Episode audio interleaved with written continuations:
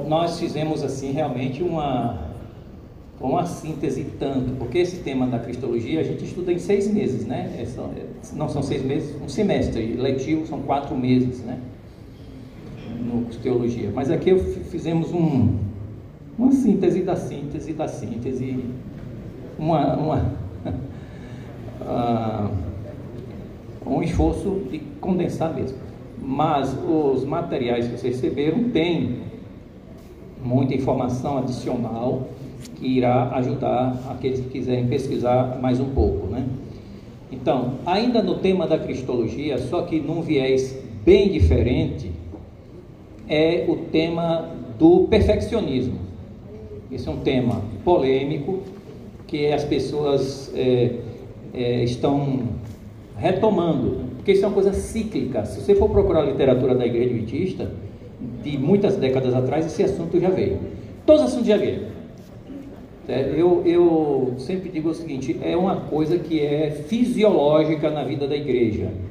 É a questão de ênfases e distorções doutrinárias. Elas vão, vão ter um período contra a administração, aí só tem movimentos contra a administração da igreja, acaba com a união, acaba com a administração, cria a congregacionismo. Aí depois que descobre que é bobagem, aí para. Aí começa um período de é, questão de é, é, reforma de saúde, tudo distorcido, extremistas, etc. Aí começa e vai até que finalmente chega. Aí vem questão de dízimo, aí, aí fica uma moda contra o dízimo. Aí aqueles movimentos contra o dízimo, não sei o quê, procurando na Bíblia, vendo na Bíblia coisa de dízimo.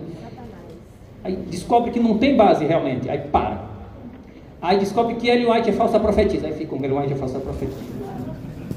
Aí depois de algum tempo cansam, descobre que estão errados, alguns vão embora logo, para. Aí vem a trindade. Aí depois Jesus, não é divino. Depois, aí vai. Aí quando termina a última, aí começa tudo de novo nem sempre na mesma ordem. Eu digo isso porque eu virei o heresiólogo do, do Teologia. Então eu tinha até, eu tenho até kits anti-heresia que eu carregava comigo.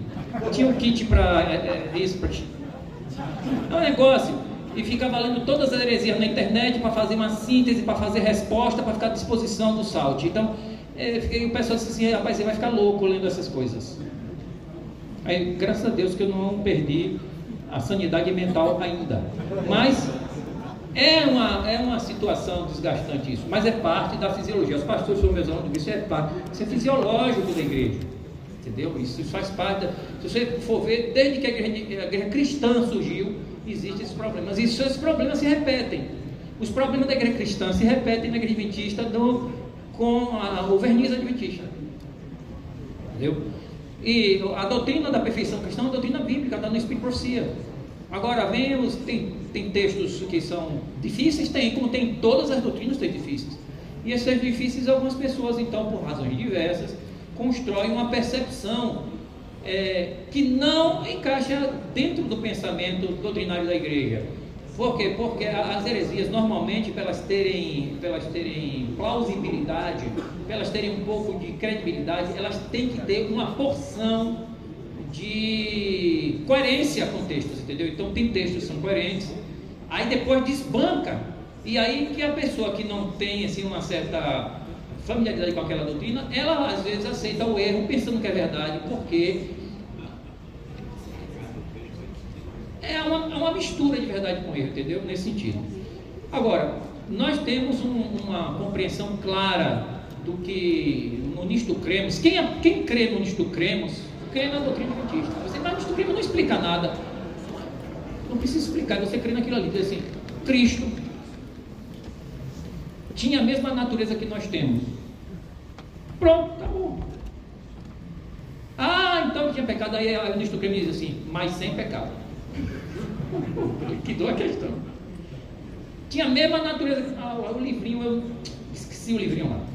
O livro de 1877, que a irmã escreveu, da série do Grande Conflito, quando fala da vida de Jesus, ela diz que não poderia ser alguém, né, mesmo que Jesus viesse com a natureza é, de Adão, antes da queda, com o corpo perfeito de Adão, antes da queda, e ele morresse, se não fosse o Verbo encarnado, não serviria para morrer por nós. Entendeu? Ela diz isso claramente. É, eu vou fazer um serviço a mais para vocês. Eu vou tirar uma, fazer uma cópia no scanner do livro e dessas páginas sublinhadas e vou mandar para o pastor Fernando Rios e ele fica encarregado dessa dor de cabeça e manda para vocês. Pronto.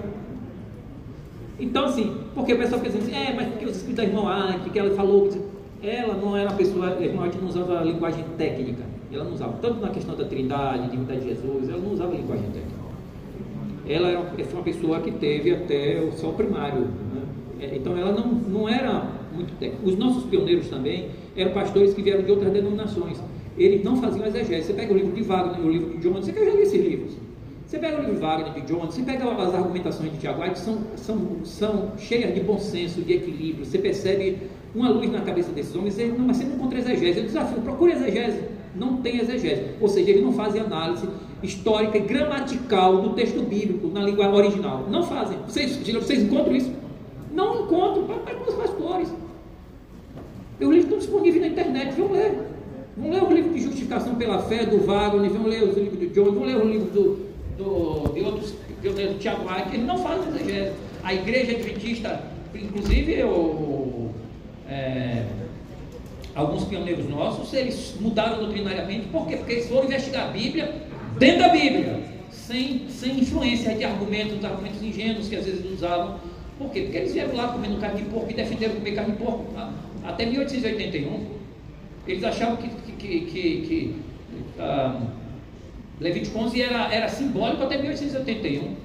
O Smith comia 3 quilos até 1881. A igreja foi organizada em 1863. Não tinha compreensão doutrinária correta, porque não sabia fazer exegese direito do texto. Aí você não pode dizer assim, ah, temos que voltar à doutrina dos pioneiros. Temos a doutrina dos pioneiros em essência, mas os pioneiros não tiveram compreensão tão ampla, tão profunda como a igreja está hoje. Isso parece, tem gente que fica chocado, achando que os pioneiros tinham muita luz e que agora a gente tem pouca, porque eles eram os pioneiros. Não, ao contrário, eles eram um candeeiro, nós hoje temos uma foto. Porque cumprindo a profecia bíblica, a promessa do Espírito a luz é progressiva e não regressiva. Entendeu? Os pioneiros tinham uma compreensão equivocada de como guardar o sábado no começo. Tinham uma compreensão equivocada da questão da imortalidade da alma. Tinham uma argumentação equivocada quando eles trabalhavam a questão da, da reforma de saúde. Tinham uma compreensão equivocada quando trabalhavam a questão de justificação pela fé. Tiveram dificuldades tremendas. Eles eram legalistas em grande medida até 1888. A igreja foi, foi organizada em 1863. Então tem irmãos que, em vez de basear a doutrina pela Bíblia, fica procurando os pioneiros. Se você procurar o pioneiro, depende da. Se você quiser pregar heresia, você pega os pioneiros logo no início. Eles acreditavam em mortalidade da alma, ferro de fogo, comiam carne de porco, faz tudo isso. Mas acontece que Deus tirou o povo do Egito para formar a sua igreja. Entende? Então nós somos herdeiros da mensagem dos pioneiros, mas eles lançaram o fundamento mas nós construímos um edifício, pela graça de Deus. É Deus que conduz a igreja. Então muita gente assim tem uma ingenuidade muito grande na leitura das coisas da igreja e não compreende isso. Vamos estudar a questão do perfeccionismo, porque nós adventistas cremos na doutrina da perfeição cristã. Agora existe um viés legalista que quer se sustentar forçando a barra e criando conceitos novos que não se sustentam com o que a Bíblia e o Espírito dizem. Mas como é que fazem isso? pegando textos seletos. Eu, eu, eu cansei de dizer isso para meus alunos no curso de teologia.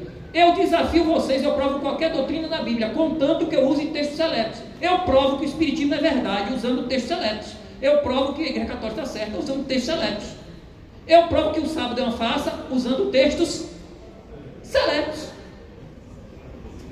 Entende? Você tira o texto do contexto, ou então você usa só aqueles textos que lhe favorecem e, e não os outros que ampliam, que aprofundam. Então você constrói o que você bem entende. Nós adventistas não aceitamos abordagem parcial. Você pode trazer 200 textos, aí nós vamos perguntar: cadê os outros 50? Essa é a grande questão. Entendeu? A pessoa tem mais aqui tem os textos mostrando sim, Cadê os outros 50 que completam esse quadro? É um quebra-cabeça, a doutrina é um quebra-cabeça. Se você perdeu esses 50, os outros 200 podem estar lhe dizendo uma coisa que não é verdade. Porque uma verdade parcial é uma completa mentira. É isso que estou dizendo. Então ainda tem gente querendo questão do perfeccionismo. Dizer, gente, perfeccionismo é a doença da perfeição. Ele é uma inflamação da doutrina da perfeição. Entende? Por quê? Porque é uma doutrina que eu preciso mudar o conceito do que é pecado. O que é pecado? Pecado é só ato consciente. Pode, todo perfeccionismo diz isso. Pecado é só ato consciente. Como? Isso não tem nem de longe sustentação bíblica. A Bíblia mostra que pecado é ato involuntário e inconsciente. Tá, no Antigo Testamento já tinha sacrifícios expiatórios com derramamento de sangue para quem uma pessoa que matava outro sem querer, para quem pecava por ignorância, para quem tocava numa coisa contaminada sem perceber, para quem comia uma coisa imunda sem, sem saber que era imunda. Pecados que eram feitos inconscientemente precisava de sacrifício expiatório. As pessoas que comiam coisas sagradas, até que desviavam dízimo sem saber, então, ah, você, só, eu uso muito esse exemplo para ver se os irmãos aprendem a serem fiéis no dízimo nas ofertas. Né? Mas isso é exemplo para tudo, para os alimentos e para tudo. Mas, em, por exemplo, em, em Levítico, eu não vou fazer uma abordagem sobre conceitos e vou passar o PowerPoint, tá certo?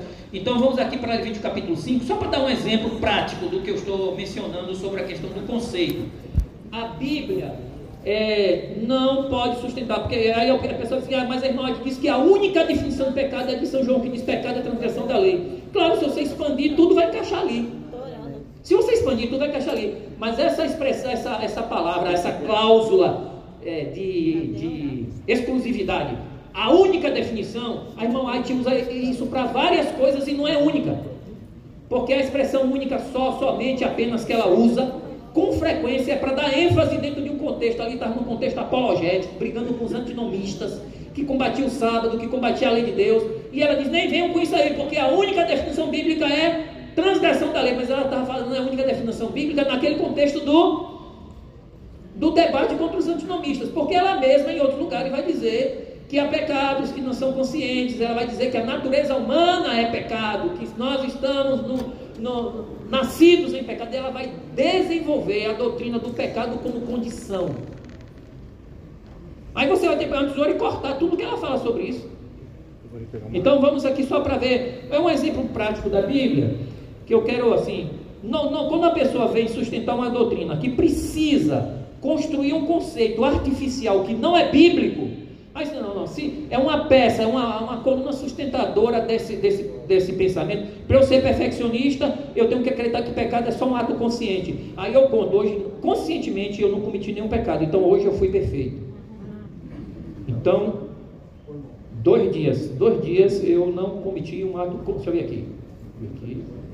Não, não, não. Conscientemente não cometi nenhum pecado. Eu estou igual Jesus. Estou aqui. Terceiro dia. E a pessoa é assim. Isso é doença religiosa. Isso não é a relação de, de uma pessoa que é salva em Jesus. Certo? Então isso cria uma série de coisas e muitas vezes isso pode ser até, até um viés psicológico. É psicólogo que está aqui, isso pode ser um viés psicológico, pode ser uma transposição do perfeccionismo psicológico para o quadro religioso. Certo? Que isso é um problema. Nós temos gente com problema psicológico na igreja. Eu tinha um colega que dizia que toda igreja devia ter uma clínica de tratamento mental do lado. Por quê? Porque Deus chama os loucos para se salvar e eles querem doidar todo mundo. Então eles têm que ser tratados. Porque a salvação é os sãos e doentes, não é verdade? Não? Então, então, nesse sentido. Então veja aqui, por exemplo, no Levítico 5 diz assim, verso 14, assim, disse mais o Senhor a Moisés. Quem está dizendo é o Senhor. É o Senhor que está dizendo. Quando alguém cometeu ofensa e pecar por ignorância, isso se repete dezenas de vezes na Bíblia, em várias situações. Como é que uma pessoa vem dizer, e aí está falando de quem se apropriava de coisas sagradas, que era comer alimento sagrado, era retedismo, reter oferta, era, era apropriação de coisas sagradas, e retinha por ignorância. Não calculou direito, comia um alimento sagrado sem saber que era sagrado. Quando uma pessoa pegava coisas sagradas, o que é que tinha que acontecer?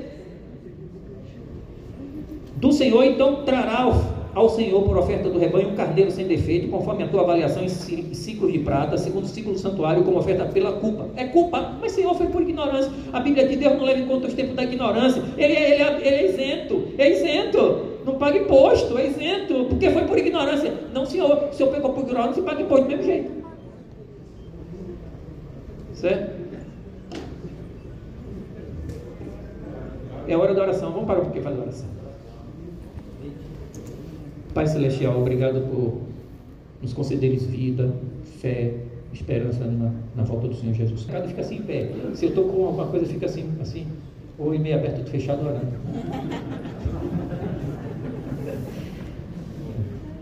Ou se estou dirigindo, eu fico orando de olho aberto, né? Porque tem que ter fé, tem que ter prudência. Ó oh, Deus, chegou a hora da oração. Sim, então veja. Aí eu marquei no meu celular todo, todo assim, sempre meio-dia e seis horas, né? É a hora da oração. Bom, então assim. Trará a oferta um carneiro sem defeito, conforme a tua avaliação, etc. Assim, diz o verso 16, restituirá o que ele tirou das coisas sagradas. Vai bem ele foi por ignorância, foi, mas você tem que devolver. Isso não é só nas coisas sagradas, tem várias coisas aqui. Você só lê. A parte da expiação, o sacrifício de Jesus é retratado no, em Levítico, capítulo 1 a 6. São os, são os tipos de pecados. Pecados. Então, o perfeccionista, ele só quer ficar com Levítico capítulo 6. Levítico capítulo 6 é o capítulo dos pecados voluntários. Que você faz porque quis mesmo. Porque é cara de pau, porque quis fazer. Então, Levítico 6 é a divisão dos pecados voluntários. Mas nos outros capítulos antecedentes vai falar de pecado por ignorância, pecado por imprudência, pecado por imperícia. Aí vem o perfeccionista dizer isso aí. Eu digo para ele, mas meu amigo, isso aqui é o beabá da Bíblia. Como é que você vai me dizer que pecado é só pecado consciente se a própria Bíblia está dizendo que você precisa fazer um sacrifício de um animal, derramar o sangue para receber expiação? Essa expiação só, só será válida quando você devolver a coisa sagrada que você pegou. Ah, mas eu fiz por ignorância. Problema seu. Você fez por ignorância, mas isso não tira a culpa. Você continua sendo culpado. Você continua sendo culpada. Você tem que pedir perdão a Deus, devolver e suplicar o sangue de Jesus. Aí depois que você devolveu, a Bíblia diz você é perdoado. Está escrito aqui no seu em bom português. Assim restituirá o que ele tirou das coisas sagradas, que ele tirou por ignorância. Não foi porque quis, não. Não é ignorância. Ainda pensa, mas e a Bíblia diz que não leva em conta? Sim, não leva em conta de ignorância para você, mas o, o ritual do perdão está disponível. Não é que ficou assim à toa, não. É porque agora você tem, pelo menos, a, a culpa está aí, mas tem o sangue, tem o cordeiro, tem para ser. Aí ele não leva em conta porque você não vai ser destruído. Não é que você não pecou, ou que esse pecado não vale. Não existe pecado inválido. Ó, oh, esse pecado não vale. Pecado isso não existe. Então, Primeira coisa, pecado não é pecado só por ato consciente. Lendo o Beabá de Levítico, aqui tem, verso capítulo 5, o sacrifício pelos pecados ocultos, o sacrifício pelo sacrilégio, o sacrifício pela ignorância, a ignorância da congregação, a ignorância de qualquer pessoa, o sacrifício pela ignorância dos príncipes, o sacrifício pela ignorância dos sacerdotes, e aí, dentro da ignorância, você vai ver que existem pecados, que a, a Bíblia diz aí o título é ignorância, mas são por imperícia e por precipitação. Você está você tá com o machado lá, cortando, e o ferro do machado sai e mata uma pessoa. É pecado? É pecado. Você matou a pessoa, mas foi uma coisa por imperícia. Então, aquele pecado, existe uma saída, existe perdão, porque foi um pecado por imperícia. Entendeu? Então, não é, você foi culpado, você então, aqui, do ponto de vista jurídico, digamos assim, não sei, não sou advogado, mas talvez haja culpa, mas não haja dolo nisso aí. Né? Você não tem aquela. Você não fez com intenção de acontecer aquilo, mas aconteceu. Aí você pega nas coisas sagradas, você pega no morto, sem saber que é morto. Ele diz assim, você está impuro. Mas eu, eu toquei sem saber, mas você está impuro. Porque o que provoca impureza não é saber ou não saber, é a impureza. O que faz o pecado não é que você fez porque quis ou não quis, é porque você fez. Aconteceu. Você é responsável. Foi você que causou isso. Quem vai responder pelo dano? Você. Ah, eu bati no seu carro, mas foi por ignorância. É, tchau. Não, é que quem vai pagar? Mas, mas, mas sabe o que foi, rapaz? Eu desmaiei no volante. E daí? É problema seu que desmaiou. O pecado por ignorância, um, um pecado não é. As consequências não decorrem da sua consciência. As consequências morais e físicas decorrem do fato. E o pecado é um fato. E não depende de você saber ou não saber. Está consciente, está consciente. Ele aconteceu. Você não estava lá, mas o pecado de lá atingiu você. O pecado é um fato que traz consequências imediatas e futuras, geracionais até. Entendeu? Então as consequências estão aí. E a, a culpa às vezes também vai. Se os, os, sucessores imitarem aquele ato, vai a culpa acompanhada também. Então não, a, a noção de que pecado é só por ignorância é uma falácia, é uma mentira. Palmas para a igreja adventista que não aceita essa, essa, essa definição. E não pode aceitar. Se aceitar, eu diria a igreja adventista é, é, perdeu a iluminação do Espírito Santo. Qualquer leitor leigo da Bíblia vai perceber que esse negócio de pecado, pecado só é pecado se for consciente é uma falácia. Outra coisa, Jesus tem nossa natureza igual à nossa, sem ressalvas. Onde a Bíblia diz que tem igual? Não, só quero um versículo, não precisa nem mostrar dois, eu quero um. Temos aqui uma plateia cheia. Um, vou esperar. Não precisa nem mostrar na Bíblia, cite de boca.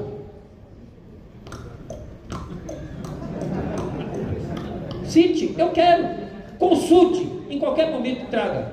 Não existe. A Bíblia só diz que nós somos semelhantes a Ele, é homoiomos. Nós somos semelhantes a Jesus, ninguém igual a Ele, na humanidade. Ele se fez semelhante a nós. Você pega lá Filipenses assim, ele não considerou ser um roubo ou ser uma, uma coisa imprópria que ele devesse se apoderar, o ser igual a Deus. Quer dizer, em outras palavras, ele está dizendo, Ser igual a Deus para Jesus é, é, coisa natural. Ele não considerou que era impróprio ele ser igual a Deus. Igual. Aí a, a Bíblia usa a palavra isos. Ok? Mas Filipenses 2, ele não considerou que fosse uma coisa imprópria, né? Ser igual a Deus, isos. Mas quando ele fala de nós, mas ele é, é, é esvaziou-se, fazendo-se semelhante a nós. Homoios. Nunca é igual. E não é igual mesmo. Jesus não é igual. Quem fala de Jesus é igual que não conhece Bíblia. Primeiro que todo mundo tem um pai e uma mãe. Jesus só tinha uma mãe. Como é que é igual? Como é que é igual a nós? O indivíduo nasce e você tem o pai humano dele. Não tem pai humano. E você dizer que ele é igual, já começa a ser desigual na origem. Certo? A Bíblia usa expressões para ele, que aqueles que receberam o livro de perfeccionismo, que infelizmente só tinha poucos, que os que eu tinha estavam lá no estoque da editora e o pastor Fernando comprou todo, tudo raspou. Tem muita gente querendo ter que reprimir. Biblicamente, os textos são contundentes. A diferença de Jesus é perfeito, imaculado, mais sublime que os céus. Aí você, não, mas é condenação. Não, lê a Bíblia, a Bíblia está falando em Hebreus, é ele como homem. Nós era necessário um tal sacerdote que fosse perfeito, imaculado, mais sublime do que o céu. Quer dizer, você, você é um perfeccionista. Eu posso. Cadê o melhor perfeccionista do mundo? Dizer para isso. Ou, o melhor perfeccionista do mundo? Você que é o, o campeão olímpico do perfeccionismo. Você é perfeito, imaculado e mais sublime do que o céu. Nem Adão tinha pecado isso. É uma linguagem usada para Jesus. Eu fiz uma lista dessa linguagem, fui mostrando. Gente, é se agarrar com a Bíblia. E pronto. Nós não somos iguais a Jesus, Jesus não era igual a nós. Ele era igual a nós em tudo. Ó, menos no pecado. Quando tirou essa palavra, menos no pecado, quer dizer, ele sofria como nós, tinha fome como nós, chorava como nós, sentia dor como nós, sentia angústia, sentia depressão, sentia ansiedade. Jesus sentia é, saudade, Jesus sentia, é, enfim, todas essas emoções dolorosas, angustiosas que os psiquiatras tratam, que os, os psicólogos trabalham. Jesus sofreu tudo isso. Tá, tudo que abala o ser humano, ele sofreu de tal maneira que a Bíblia diz: minha alma está angustiada até a morte, começou a entristecer-se profundamente, amargurado, ai, tudo ele sentia. Mas todo esse clima não abalava o seu desiderato de fazer a vontade de Deus e praticar o bem e o amor. Ele diz assim: qualquer de vocês que queira fazer isso terá a minha graça para fazer isso, mas vocês pessoalmente não podem viver isso. No entanto, mesmo fazendo isso, essa perfeição de vocês é um caminho. Por isso que a palavra perfeito, perfeição na Bíblia é telos. Telos significa, significa maturidade, significa você estar num, num, num, num propósito, e não é não, telos nunca é sinônimo de impecabilidade. Você chega no dicionário grego, telos, perfeito. Não é impecabilidade. É sempre um, um sentido de uma, um objetivo a ser alcançado, de um caminho que está sendo trilhado, de uma, de uma, uh, uma, uma, uma decisão que você tomou. Nunca. Nem no hebraico, nem no. no, no você, pega, você pega a análise que os rabinos fazem. Eu peguei os rabinos analisando essa questão. Se os rabinos analisam essa questão de ser perfeito, na enciclopédia judaica, a perfeição do ponto de vista do texto do Antigo Testamento, a partir dos rabinos, ele diz: perfeição nunca é uma condição sem pecado, de impecabilidade. Perfeição é um caminho de crescimento constante. Isso é perfeito é aquele que está no caminho. Caia no caminho, mas não caia fora do caminho. Jesus, eu sou o caminho, a verdade e a vida. Então você vai viver sempre naquela. Você vai precisar de psicólogo você ficar atrás disso. Você não vai conseguir. Ou vai ter que enganar a si mesmo. Ou você fica louco, ou fica cínico. Das duas, uma. Mas não consegue. Por quê? Porque é um crescimento constante. E a gente vai dizer isso no caminho para Cristo. Há tantas passagens. Eu botei várias telas no livro. E vou deixar o PowerPoint para todo mundo, para ninguém ser, ter desculpa. O PowerPoint eu mandei para o pastor Fernando, ainda bem que estou botando a culpa toda nele, porque é ele que vai mandar. Se faltar, ninguém me condena. Vai mandar logo esse negócio. Esses PowerPoints que eu pretei aqui estão todos para o pastor Fernando. É um resumo do material das aulas que eu dou no salto. Eu fiz um resuminho que eu dava, né? Que eu dava. Eu sou aposentado, aposentado, vocês sabem o que é, né? Aposentado. O que é um aposentado? É um aposentado. Então, assim, aí eu, eu trouxe, está aí, mandei o pastor Fernando, está aí. Eu mandei os textos que eu falei ontem, que ia mandar os textos em inglês do manuscript release e de outras fontes. Inclusive, eu tentei até traduzir, mas depois não vai, não vai temporar de fazer esse negócio. Mas vocês se virem procurem que alguém traduza. Senão, com o tempo, eu vou traduzir, botar todos os textos em português direitinho e aí mando para vocês também. Porque vocês têm que entender o seguinte: existem coisas que vocês podem é, abraçar tranquilamente, basta vocês pegarem é, os conceitos de uma forma superficial. Como aquela história do primogênito unigênito hoje digerei. Se pegar de forma superficial, você vai seguir qualquer coisa. Mas se você for analisar biblicamente mesmo, não vai chegar a isso. Então, dois conceitos que eu falei. O conceito de perfeição bíblica não é um conceito de impecabilidade. Perfeição não é ensino de impecabilidade. E o, em relação a nós. E o, outro conceito é que pecado não é só pecado consciente. Não tem sustentação bíblica essa ideia. Então, só com essas duas coisas, tchau, perfeccionismo, não queremos ver você conosco. Nós queremos seguir a doutrina bíblica e não essas coisas, é, digamos assim, é, é, psicodélicas, parecem muito especiais, eu vou ver sem pecado, etc. Que não é isso que a Bíblia está dizendo. Viver sem pecado diante de Deus é viver com Jesus, continuamente. Deixando atos pecaminosos, mas a gente falhando, mas a graça de Jesus sendo aplicada a nós é aquela constante, é o rio da vida correndo ao nosso intermédio, porque nós estamos na vida. Ah, só para fechar, pastor, é, que agora a irmã Sargento saiu, está ali o pastor. Então, assim, é, é, é aquela postura assim, ó. Só, só para fechar, só para fechar aqui essa pensação. É, é, então, assim, é aquela história que nós, nós somos justos diante de Deus e perfeitos diante de Deus porque Cristo nos dá a sua perfeição. Pronto, todo mundo aqui é perfeito. Quando o diabo acusa, Jesus aparece. O diabo acusa, Jesus aparece. Ele é meu, ela é minha. É minha. Eu vivo nele, ele não vive mais, ela não vive mais. Eu vivo nele, eu estou nele. Pronto. Agora, e aí o que acontece? O Espírito Santo está operando uma santificação contínua. Contínua, contínua. Você falha e ele, ele faz e você vai crescendo. Todos aqui sabem o que vocês eram, o que vocês se tornaram e como vocês têm crescido espiritualmente no conhecimento, na fé, na dedicação. Há uma progressão. Às vezes você nem percebe, mas está vendo. Vocês estão na mão de Deus, nas mãos de Jesus, na mão do Espírito Santo. E não duvide da obra que ele está fazendo em sua mão. A não sei que seja um apostentado no meio da igreja. Que o Senhor Jesus nos abençoe e nos consegue, nos conserve perfeitos diante dele, nas suas mãos, fiéis até que ele volte. Porque você vai entrar, não é pelos bons atos que você cometeu, mas é pelo sangue que Jesus derramou. Agora, a condenação dos perdidos que não aceitaram o sangue de Jesus, que quiseram salvar pelas suas próprias obras, assim a condenação vai ser em cima das obras que eles cometeram. E cada um vai receber o lago de fogo conforme as suas obras. Eu prefiro receber o prêmio conforme o sangue. Que Deus abençoe, que nós todos fiquemos assim, em nome de Jesus. Amém que é de perfeccionismo, que eu não vou fazer uma explanação assim corrida devido ao tempo. Eu dei dois pontos, dois pontos, é, mas abordarei, vou, vou expandir um pouco. Aqui eu falo só na introdução que os debates sobre a divindade e sobre a humanidade. O perfeccionismo de Jesus. O perfeccionismo ele é, se prende, o debate está preso à humanidade, né? Ao tipo de humanidade que Jesus é, teve. Se a humanidade de Jesus era igual a de Adão antes da queda ou igual a da humanidade após o pecado. Certo? Então Adão era perfeito, tinha natureza sem pecado. Nós somos imperfeitos, temos uma natureza de pecado. Só que nós podemos ser perfeitos sem pecado em Cristo, porque Cristo nos absolve, não é? E Cristo imputa a nós a sua perfeição. Aí nós somos perfeitos diante de Deus, apesar de sermos perfeitos de fato. Ah, mas, ao mesmo tempo que nós temos essa perfeição atribuída, nós também recebemos a operação do Espírito Santo, que vai mostrando: olha, mas adulterar não é certo, é pecado. Aí a pessoa acha que não era nada demais, mas ela passa a achar que é demais. E ela não vai mais fazer aquilo. Ela não fica alienada, não é lavagem cerebral, não é nada. Ele sabe que, que, que aquilo é, é, é atrativo, mas não faz. Nega-se a si mesmo e toma a cruz de Cristo e segue a Jesus.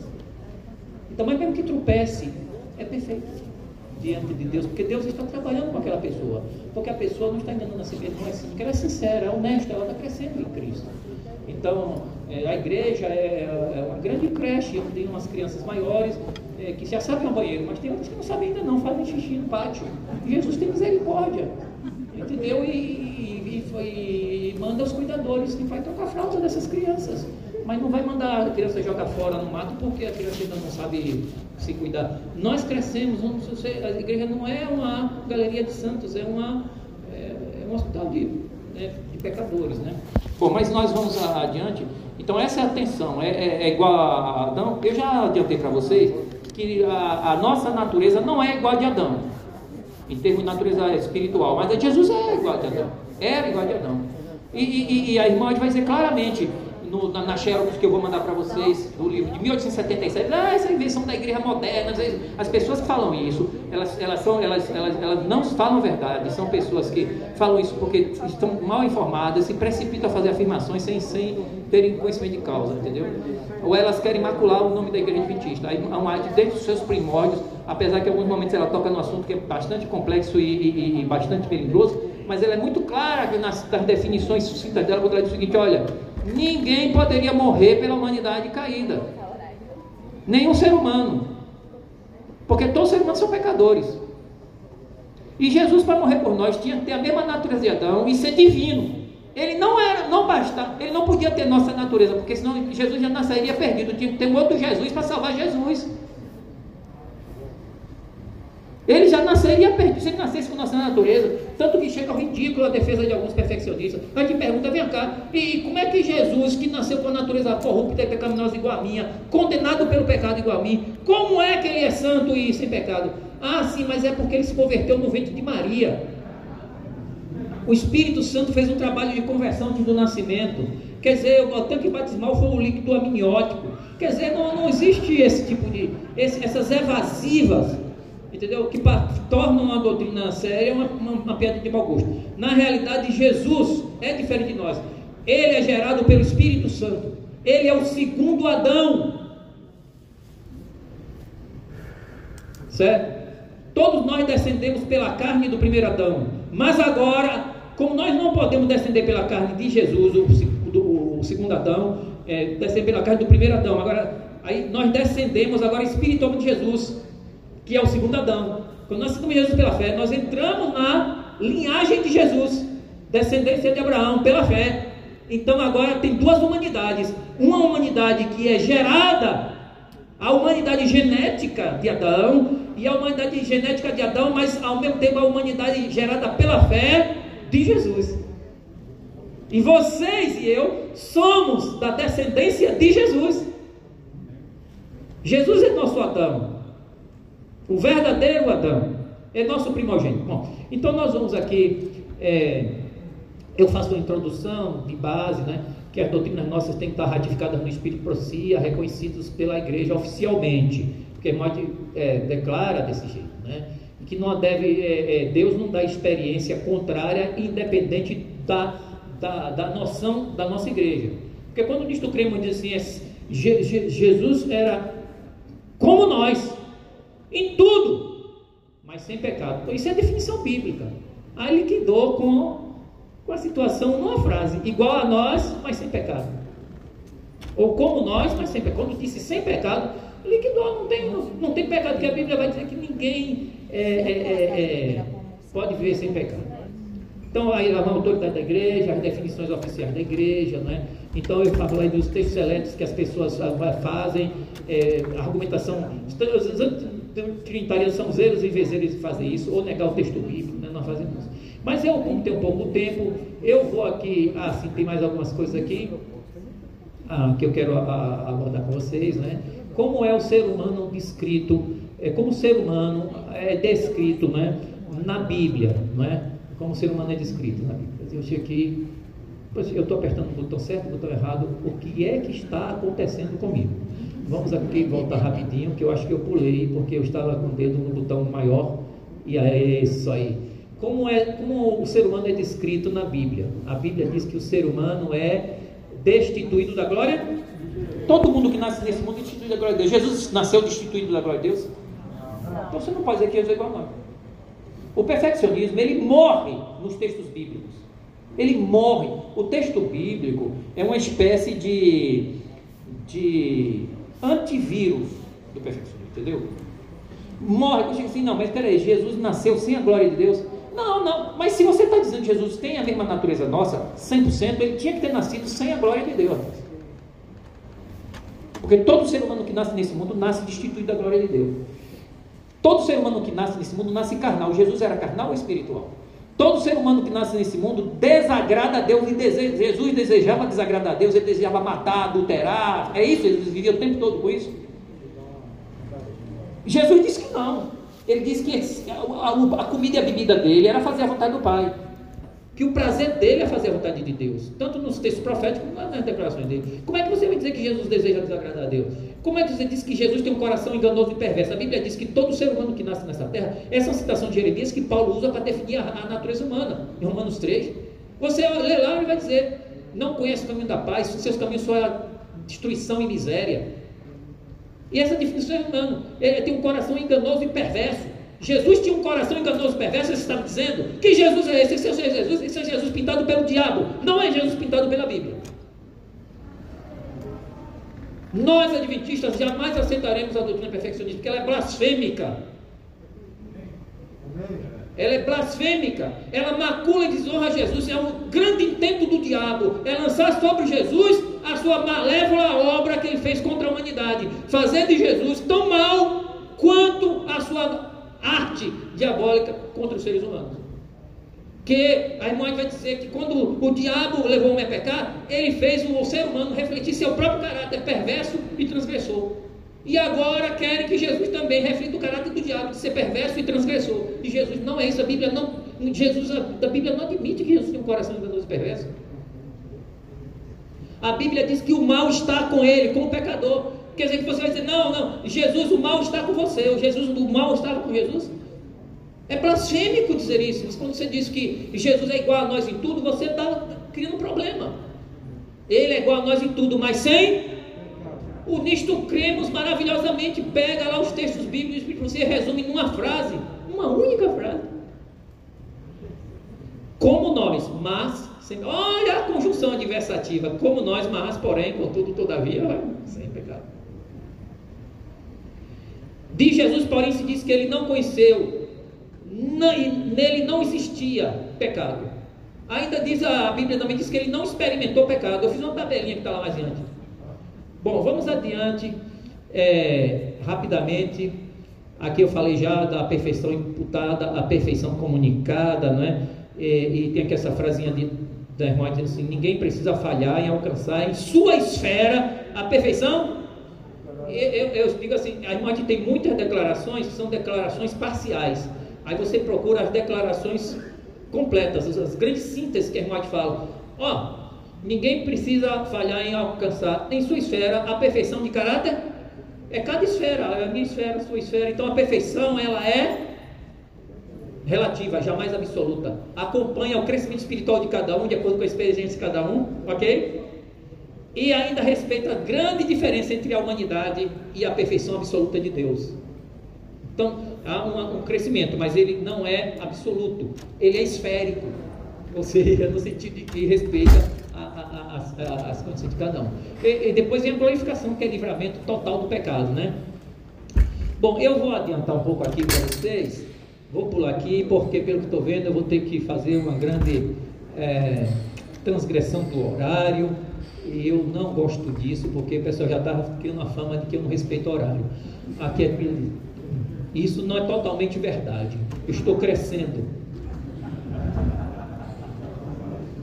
A palavra teleio significa maduro, né? nós somos maduros, mas não somos impecáveis, né? É diferente. Então a pessoa diz assim, perfeito, aqui amigo diz que é perfeito, mas perfeito não é sinônimo de impecável, perfeito é sinônimo de maduro, né?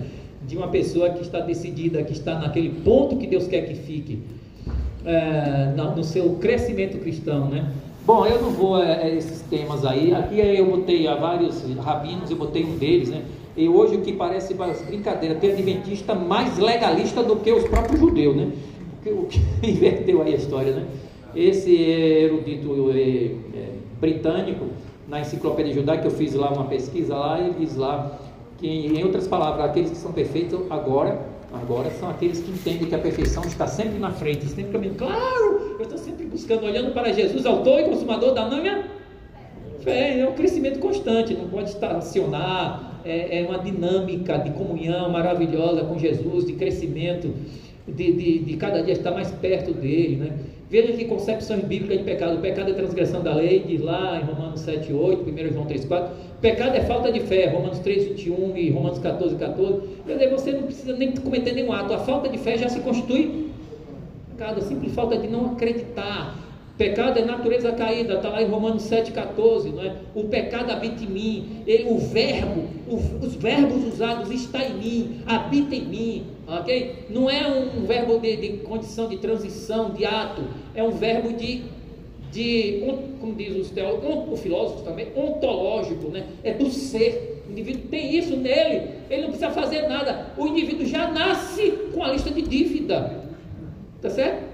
Ele já nasce devedor. Quando ele nasce, chorou. O, o diabo já está com a lista de pecado da cara dele assim.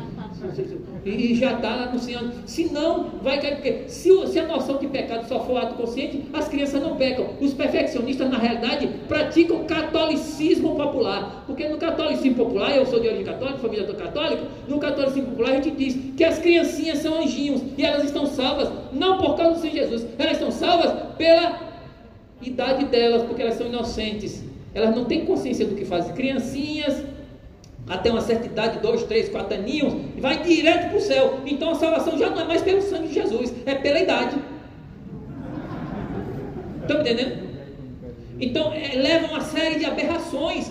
Pecado só consciente, como pecado só consciente? Então a humanidade toda não nasce. Então é um grande erro deixar que esse cara adulta. Deus devia matar todo mundo quando nascesse já morria salvo. Não seria matar, seria salvar. Olha, minha filha, morria, nascendo, morrendo, nascendo, morrendo. Ia um monte de bebezinho direto para o céu. Para que destino melhor? Para que destino não é verdade? Nem sabe que morreu, os abortos estão todos salvos. Então, as pessoas que têm é, é, transtorno mental grave estão todas salvas. Elas não têm pecado consciente, os bichinhos são todos inimputáveis. Se, e se a lei do Brasil valesse para o céu, até 18 anos está todo mundo salvo, nem precisa de Jesus, que todo mundo ninguém imputava, ninguém comete crime. Então, a, a, essa aberração, é, essa, essas, essas noções perfeccionistas, que são aberrações, aberrações éticas, aberrações filosóficas, aberrações teológicas, práticas inadmissíveis. A igreja adventista não vai cair nessa baboseira, perdoe essa palavra vulgar, nesse santo ambiente. Não dá para aceitar isso.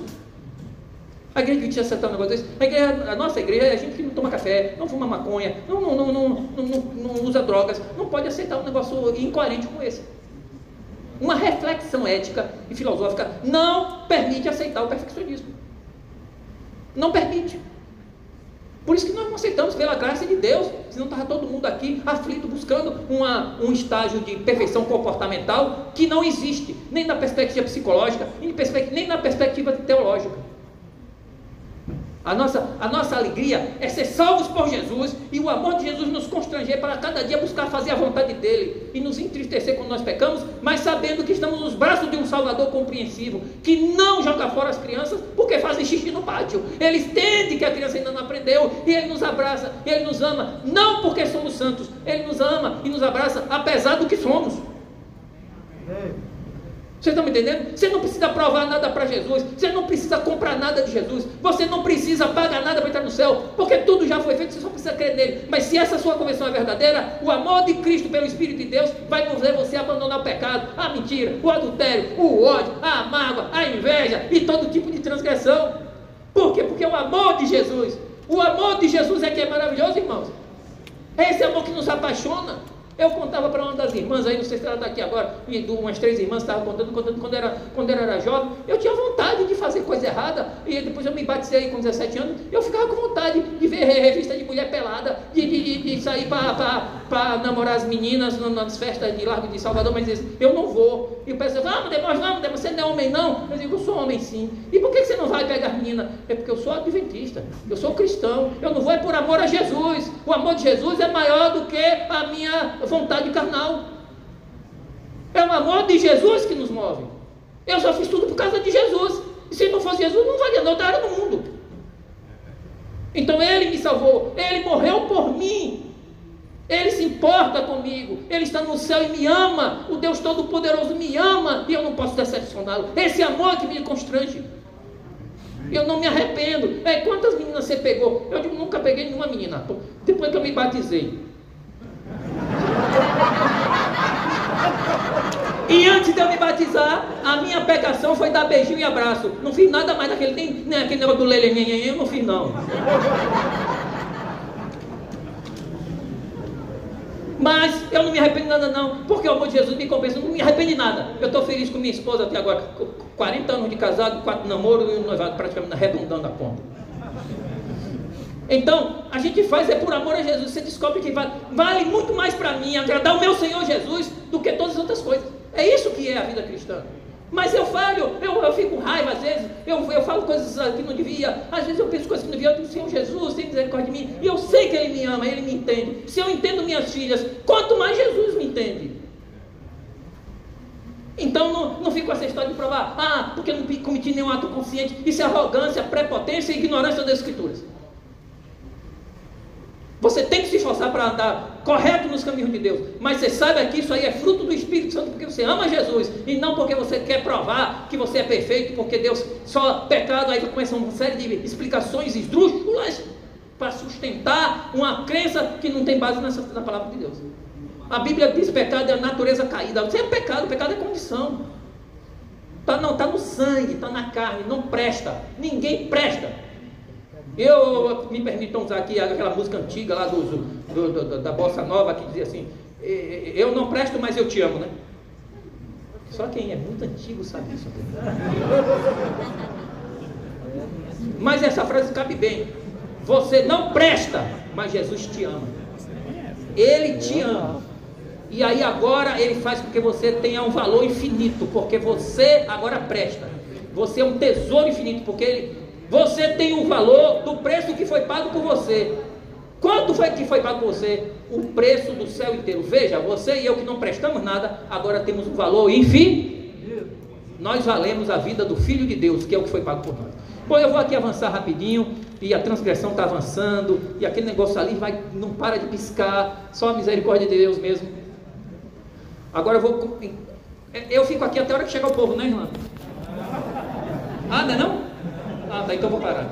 Eu vou mandar pra... É que eu tô, tô, tô vendo gente, eu não tô vendo gente chegando, eu não tô vendo coisa. A irmã não estava em pé ali na posição de comando. Aí eu disse, ela não está no posto, é porque está tudo liberado. Agora sim, agora eu entendi o recado. Entendi, entendi, entendi, entendi. Mas aqui vocês vão receber esse PowerPoint. Esse PowerPoint tem tabelas que eu fiz. Eu comparei Paulo, eu, eu, nossa natureza com a de Jesus, o paralelo, né? O pecado de Adão, e aí eu fiz assim vários paralelos. A natureza de Paulo, a natureza de Jesus, a natureza caída, a natureza não caída. Peguei texto da irmã Arte também, comparei uns com os outros. Procurei fazer a síntese no final e apresentar alguns textos são chamados, eu denomino de texto síntese da irmã Arte. Que hora que ela fala uma coisa, mas não fica completo o texto. Falta coisa, não fica completo o texto. Fica uma coisa incompleta e leva a deduções diversas. Aí ela tem aqueles textos síntese, que são textos abrangentes que você percebe que ela ali quis dar o panorama. Aí você percebe o que ela quer dizer. E eu vou ler só esse texto antes que me arrastem daqui a força. Aqui, aqui. Vá para o final desse negócio aí, meu irmão, que a ligeireza aqui não é suficiente. Olha aqui, olha as tabelas, comparações de Ellen White aí, etc, etc. Acabou? Não, não, tem um negócio ali que. Tem um negócio ali. Nunca. Vamos repetir junto. Agora é um jogral. É um jogral. Porque jogral é aquelas, aquelas. Não sei se usa mais esses nomes aqui no meu tempo. É um jogral.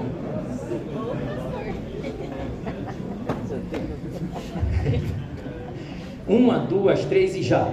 Nunca, de maneira nenhuma, deixai a mais leve pressão sobre as mentes humanas, de que pairasse sobre ele corrupção, mancha ou inclinação para o pecado, ou de que ele, em qualquer hipótese, sucumbiria à corrupção. Ele foi tentado em todos os pontos como o homem é tentado, porém é chamado de santo. Ninguém pode ser chamado assim. Que a santidade de Jesus continue sendo imputada pela fé a todos nós que aqui estamos, aos nossos queridos que se convertam, ao seu povo da igreja em toda a terra. E que nós, tendo essa santidade imputada, agora o Espírito Santo entre em nossa vida e vá santificando-nos, aperfeiçoando-nos, para que o nome de Deus seja glorificado nas boas obras que Deus opera em nós. Deus abençoe a todos em nome de Jesus. Amém.